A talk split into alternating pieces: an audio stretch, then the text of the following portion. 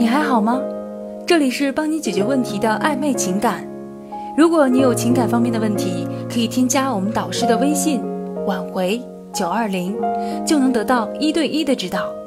记住哦，挽回九二零。婚姻中面对丈夫的出轨，我们应该怎么挽回？小 A 来找我诉苦，说丈夫出轨了。刚开始只是在丈夫的领口发现了口红印，小 A 当然是不敢相信的。但是后来的种种现象让她证实了这个猜想。她和大多数没有经验的人一样，去质问丈夫，拉着丈夫逼问这个人是谁，马上和他断绝来往，不然就死给他看。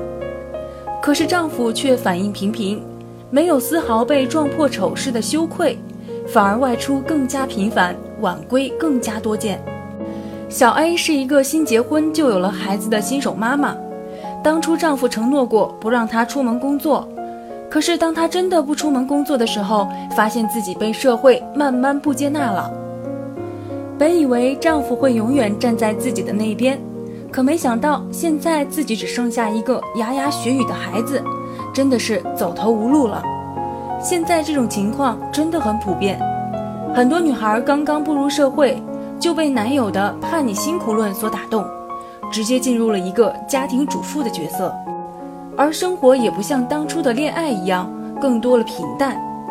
在外工作的男人也会有很多无形的诱惑。而这种境况下，咄咄相逼反而更加适得其反。我听过他的事情，向他了解了他的想法。小 A 说，心里也是很不好受的，但是自己一毕业就结婚了，没有工作经验，也没有固定工作，离婚是可以一了百了。但是自己和孩子以后的生活还不知道怎么办，而且孩子还很小，所以看看能不能挽回丈夫的心。上面小 A 的例子，其实，在很多存在问题的婚姻家庭中很常见。对于婚后对方出轨，我们应该如何挽回呢？首先，我们要知道，既然你已经知道了第三者的出现，那么这个第三者就是开始不满足于现在的这种位置，所以即使你将就的话，也不会让你给孩子一个完整的家庭环境。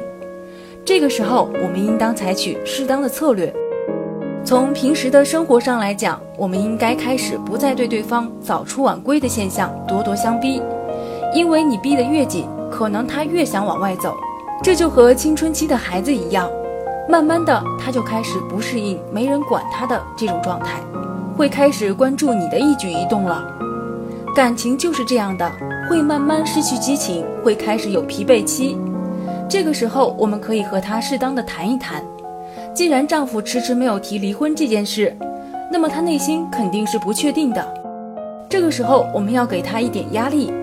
既然结婚了，那么你们的房子和存款都是共同财产。他打拼这么多年，一旦因为他的出轨而导致感情破裂，那么财产归属一定是丈夫分的少。